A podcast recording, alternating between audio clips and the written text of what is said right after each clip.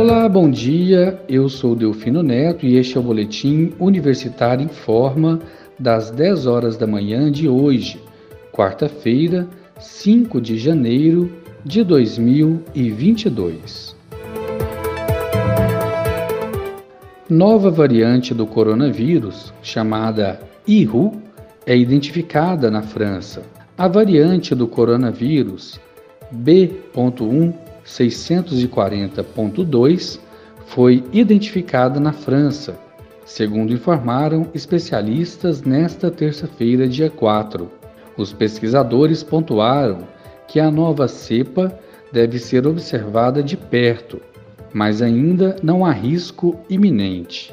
Eric Feldding, epidemiologista norte-americano, compartilhou no Twitter que duvida que ela, a nova variante, prevalecerá sobre a Omicron ou a Delta. A França já reportou 12 casos dessa variante, também conhecida como IRU. Devemos observá-la como fazemos com outras variantes, mas não há razão para nos preocuparmos particularmente com essa, comentou Richard Neher, especialista em variantes de vírus da Universidade de Basel, na Suíça, em entrevista para a agência de notícias alemã DPA. Prefeito de Goiânia, Rogério Cruz, testa positivo para a Covid-19.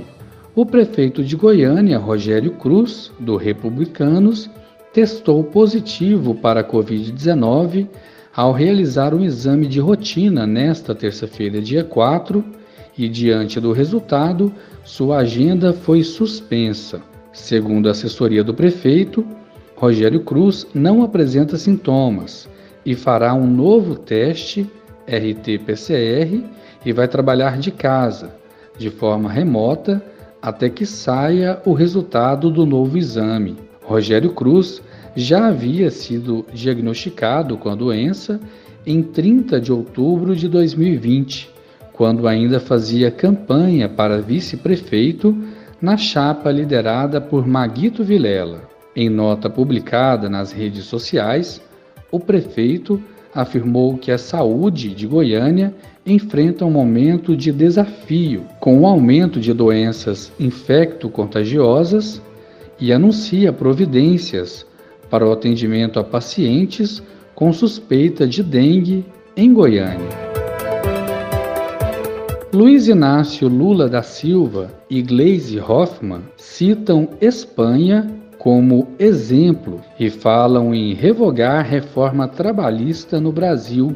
Na Espanha, a nova reforma, também chamada de contra-reforma, revisa uma reforma trabalhista feita em 2012 e que teria impulsionado a precarização das condições de trabalho no país. Gleisi Hoffmann, presidente do PT, e Luiz Inácio Lula da Silva publicaram mensagens nas redes sociais manifestando empolgação com a reforma trabalhista que foi acordada entre o governo, empresários e sindicatos de trabalhadores na Espanha e falaram em revogação das reformas trabalhistas no Brasil.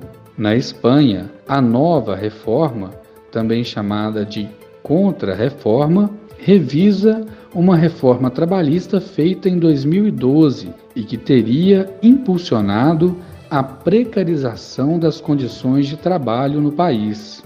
Entre outras medidas, a reforma atual extingue os contratos por obra, limita os contratos temporários, que hoje correspondem a cerca de 25% dos empregos na Espanha, e estabelece regras mais rigorosas para terceirizações.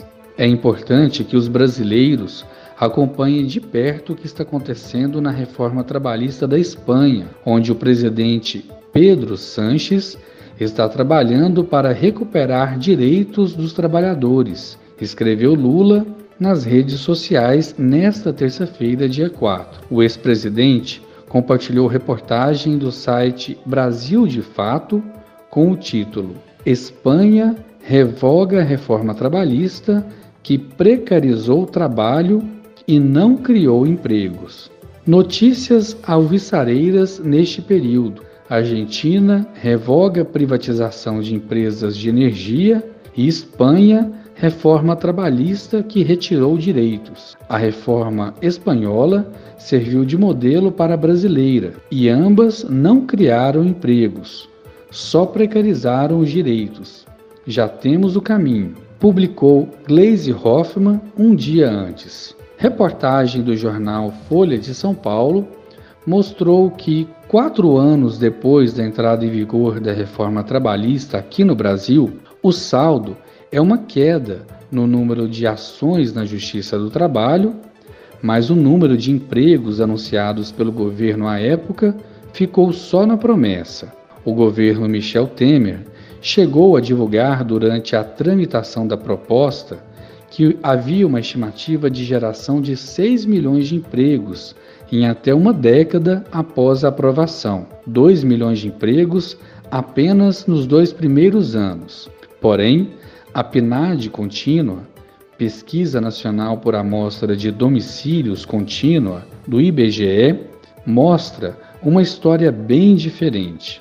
A taxa de desocupação trimestral, que chegou a ficar entre 6% e 7% em 2014, subiu para 8,7% em agosto de 2015, considerando-se trabalhadores formais, informais, por conta própria e entre outros. Em meados de 2017, antes das mudanças na legislação trabalhista, a desocupação era de 12,6%. Dois anos depois, em 2019 e antes da pandemia, estava em 11,8%. Em 2021, já com a crise sanitária, o mercado de trabalho sofreu um novo golpe e o desemprego tem oscilado acima disso, entre 14,7% e 13%.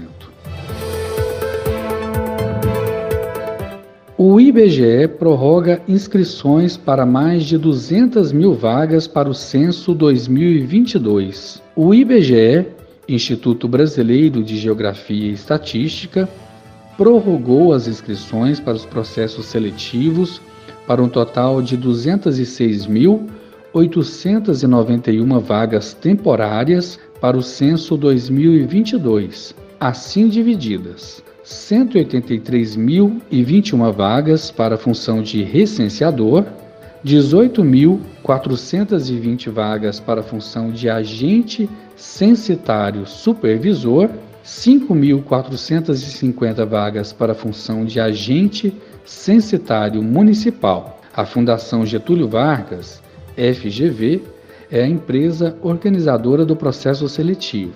As inscrições para todos os cargos agora poderão ser realizadas até o dia 21 de janeiro no endereço eletrônico conhecimento.fgv.br/concursos. O candidato poderá obter informações referentes ao concurso através do telefone 0800 28 34 628 ou pelo e-mail ibge pss21 fgv.br.